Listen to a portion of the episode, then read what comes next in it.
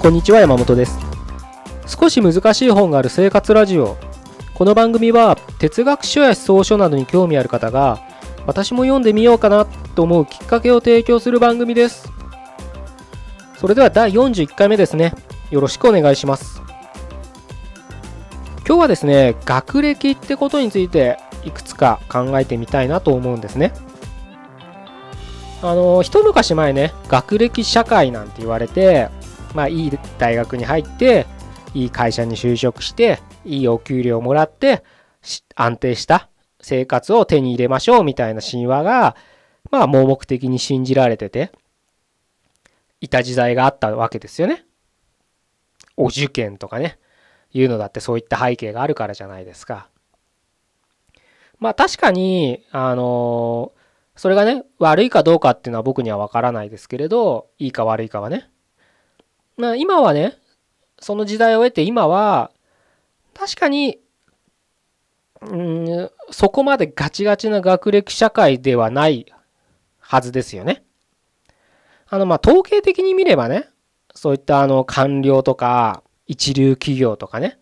そういう人たちは、を見れば、学歴が高い、まあ、いい大学に入って、いい大学院に行ってとかね、いい学論文とか書いたって人が確かに多いのは実際の事実だと思うんですけれど、かたやね、そんなにいい大学出てなくても社会的に成功している人はいるでしょうし、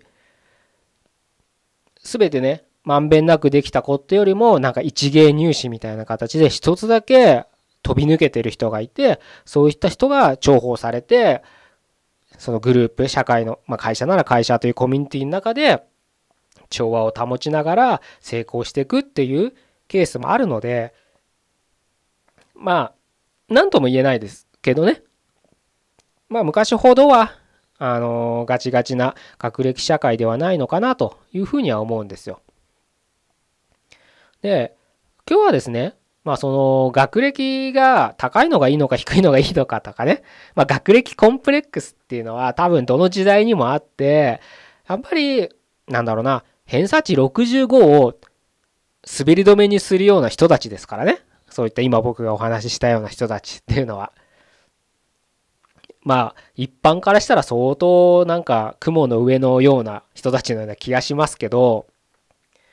ただ実際にそういう人たちと会ってみると、ちょっとバランス感覚がずれてる人っていうのも、著しくね、まあいることはいるんですよ。それは何か、うん、ストレスでそうなっちゃってるのかもしれないですし、勉強ばっかしすぎて、人とのコミュニケーションがなかなか取る暇がなかったと言えるのかもしれないですけどね。会って喋ってみるとちょっと難ありな人って多いですよね。人を見下した、まあ勉強できないやつなんて虫けら以下だみたいに思ってるような人が、今このご時世も少なからず、あ全員じゃないですよ。でも中にはいることはいるので、あのあれですけどね。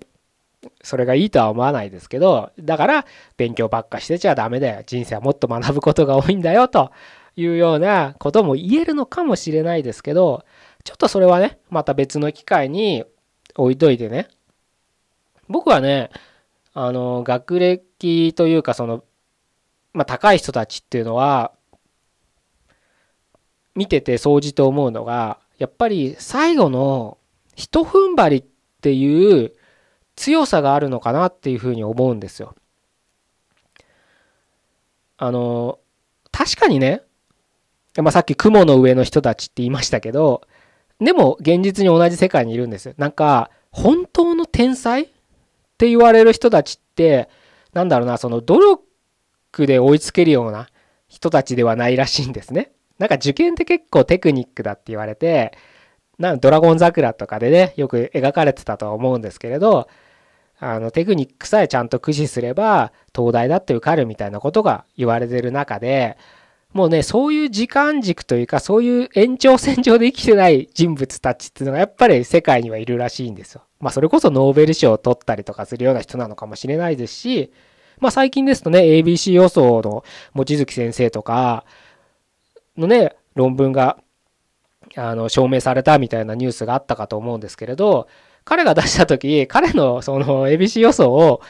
その検証できるほどの知識がを持つ人が世界に一人もいなかったみたいな形でそれをどうやったら検証できるかっていうのをもう望月先生がまたその人たちにレクチャーするっておかしな事態が起きたらしいんでね。まあそういった意味で言うと望月先生とかは多分雲の上の人たちからしてももう天空の遥か上同じ世界に生きてるとは思えないような人たち人なんだと思うんですよ。まあちょっとそれはねあのそういう人たちも実際にはいるとはいるみたいなんですけどまあもう僕らパンピンにしてみたらまあそんな神みたいな人はちょっと置いといて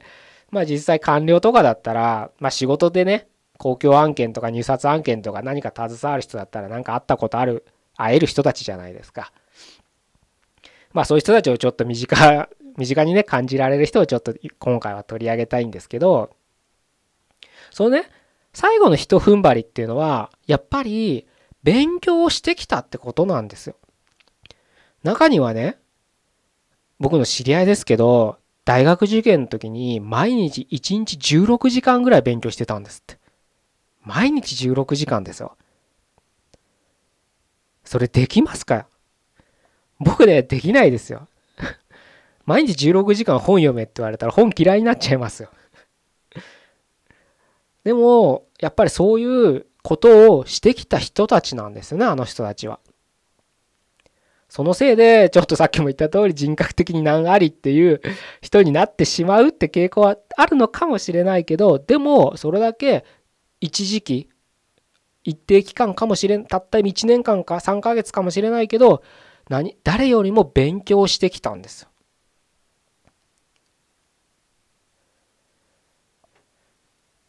その時間ね、世の中に対してぐちぐち文句言う、世間に対してぐちぐち文句言う、会社に対して、上司に対して、同僚に対して文句言う人の多くは、彼らがそうやって勉強してる時に遊んでたんですよ。きっとね。勉強してたかもしれないですけど、彼らほどはしてないんです。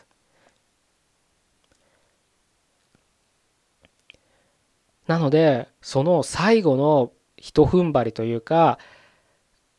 追い込まれた時のラスト一歩の強さがそういう最後な今までやってきた勉強である今回で言えば学歴で言えば勉強したっていう自分の実績経験やってきたことっていうのが出るんじゃないのかなというふうに思うんですよ。よくね学歴社会を否定する人って多いですよね。で、僕がそれにすごくね、違和感があるのが、否定するのは構わないんですけど、批判するのはね、構わないんですけど、その批判してる人は勉強をしてこなかった人なんだ。それはね、俺勉強ができないからとかね、いう、まず前提から出発してるような気がするんです。決してね、あの、全員が全員ね、偏差値70ぐらいの大学に行くために勉強するってことを僕は言いたいわけじゃないんです。頑張ったってなかなかその理解できないことってあるのはありますよね人間なんで。でもそれはそれとして認めた上で今その自分ができる上で頑張った。その A さんは頑張って偏差値75の大学に行けるかもしれないけど B さんは頑張って偏差値50の大学55の大学しか行けないかもしれない。でも、その頑張るっていう尺度だけ取れば、結果は偏差値っていう形で差は出てしまったかもしれないけど、頑張るってとこに言えば、別に比べるものじゃない。自分の中で絶対的な尺度で頑張ればいいわけなんですけど、学歴社会を否定する人の多くは、その頑張ったっていう自分の絶対的尺度を持たないで否定してるような気がするんです。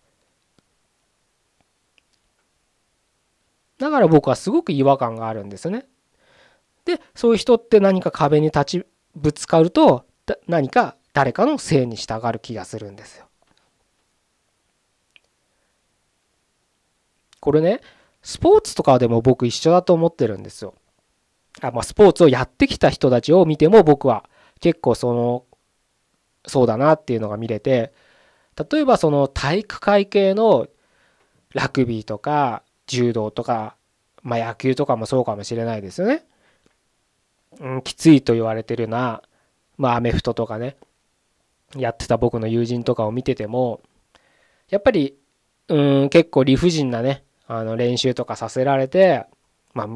昔はね、水なんか飲んじゃいけないとか、いろいろあったわけですよね。それこそ、うさぎ跳びなんて今じゃ体にね、負担しかかからないなんて言われてますけど、それが当たり前にやらされてた時代に、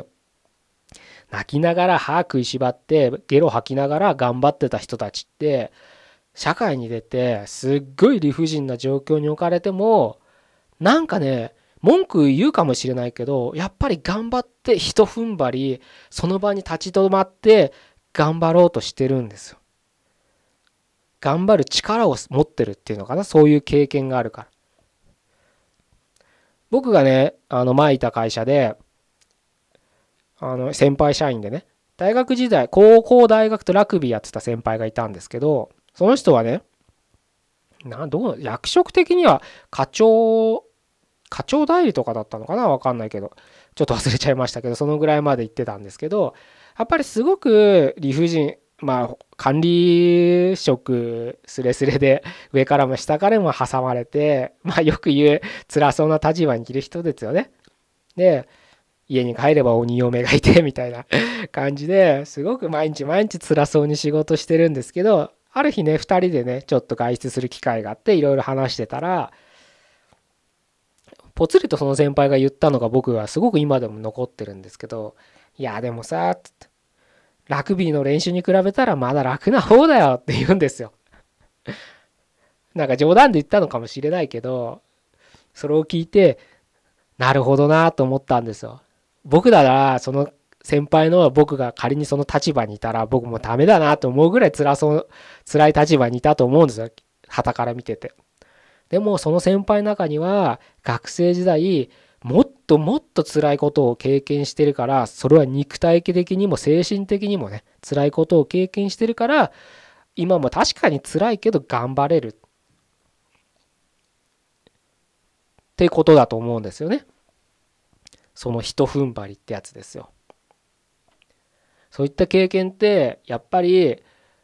若い頃してきたっていうのはすごく財産になってるんだなっていうのが思うんですよね。僕はねだからそういう人を見るとすごく羨ましく感じや感じてたんですよ。というのもまあこのポッドキャストでも話したことあるかもしれないですけど僕は柔道をやってたんですけど柔道から逃げた男ですしそれからずっと何か勝負事っていうのをあえて避けてそれはやっぱり自分の無能感を味わいたくないから逃げて逃げてなんだなんか流されてずっと生きてきたような感覚はあるんですね。なのでそういった逃げなくて負けて負け続きだったかもしれないけど逃げずにその場で立ち止まって頑張った人たちの姿っていうのは僕の中ではすごく美しく映ってたんですよね。勉強にせよスポーツにせよ何かねそういった一歩踏みとどまるっていう経験をしてる人たちはどんな場においても何か強さをね感じられるっていうようなね気がするんですよね僕は見て取れるんですよ旗から見てて。なので僕はね、結構、あのー、ポッドキャストでも、ツイッターとかでも、メルマガでも、あの、そんなことできねえよって思われるようなことをやってみたらどうですか？なんて気軽に言うこともあるかもしれないんですけど、それはね、あの、そうい今話したような背景があるっていうふうにちょっと理解していただくと、あの、ちょっと聞き方、見方、読み方が変わるんじゃないかなというふうに思ってていただければ少し嬉しいななんて思うんですよね。本を読むのさってやっぱ最後の一踏ん張りがないとこういった少し難しい本っていう類はね僕は読めないと思うんですよ。漫画とかね雑誌とかと違ってなんか横になりながらとかねボケーっとしながら読める本じゃないですからねこういった哲学書とかは。やっぱり今日は絶対この一節だけだだけでもいいから理解するんだっていう踏みとどまる頑張りを自分の中で持たないと読めない気がするんですよ。特に最初のうちは。最初のうちは、うん、ずっとな気がするけどな。わかんないけど、あの、哲学を研究してる人たちがどういうふうに読んでるのかは僕はわからないですけどね。まあ、なんかスラスラ読めてるような気はしますけど、でもきっと彼らはそれは、それで、その、今の彼らの現時点では、それなりに踏みとどまって、自分の問題意識を、問題設定をね、なんとか乗り越えるために踏みとどまってあと一踏ん張りって形で読んでるような気がするんですよ。まあね、その人の心とか頭の精神は除けないですけどね、多分そういった本自体がそういったものですから、そういうふうに書かれてる本ですから、その精神に触れるには、そのそういった精神を持たないと、その著者の精神には触れな触れられない。まあ精神っていうとちょっと概念が広すぎるんであれですけど、著者が言ってることが理解できないって言ったらいいのかな？と僕は理解してるので、あの本を読むだけじゃなくて、本を読むために何か今できること、今、ほとんどの人は多分外でお勤めの方だと思うので、僕のポッドキャストを聞いてくださってる人は、今、何かどっかで仕事をしている、今の現状で何かできる人踏ん張りをしてほしいなと僕は思うんですよね。ほんの些細なことでもいいんで、人踏ん張り。いつもは流されて家に帰ってテレビを見てしまう。スマホで動画を見てしまう。ゲームをやってしまうっていうのをちょっとこらえて何かいつもやらないことをひと踏ん張りする。本を読むっていうのは多分その一番このポッドキャストの文脈で合ってるよ合ってることだと思うのでまだ読めないかもしれないけど会社帰りに本屋でちょっと一冊哲学書を買ってきてそれを毎日1ページでもいいから読んでみるってことをしていただければきっとねその一歩がまた次につながって哲学書がいつの日か読めてることに気づける日が来るんじゃないかなというふうに思います。それではですね、今日は以上になります。41回目でした。どうもありがとうございました。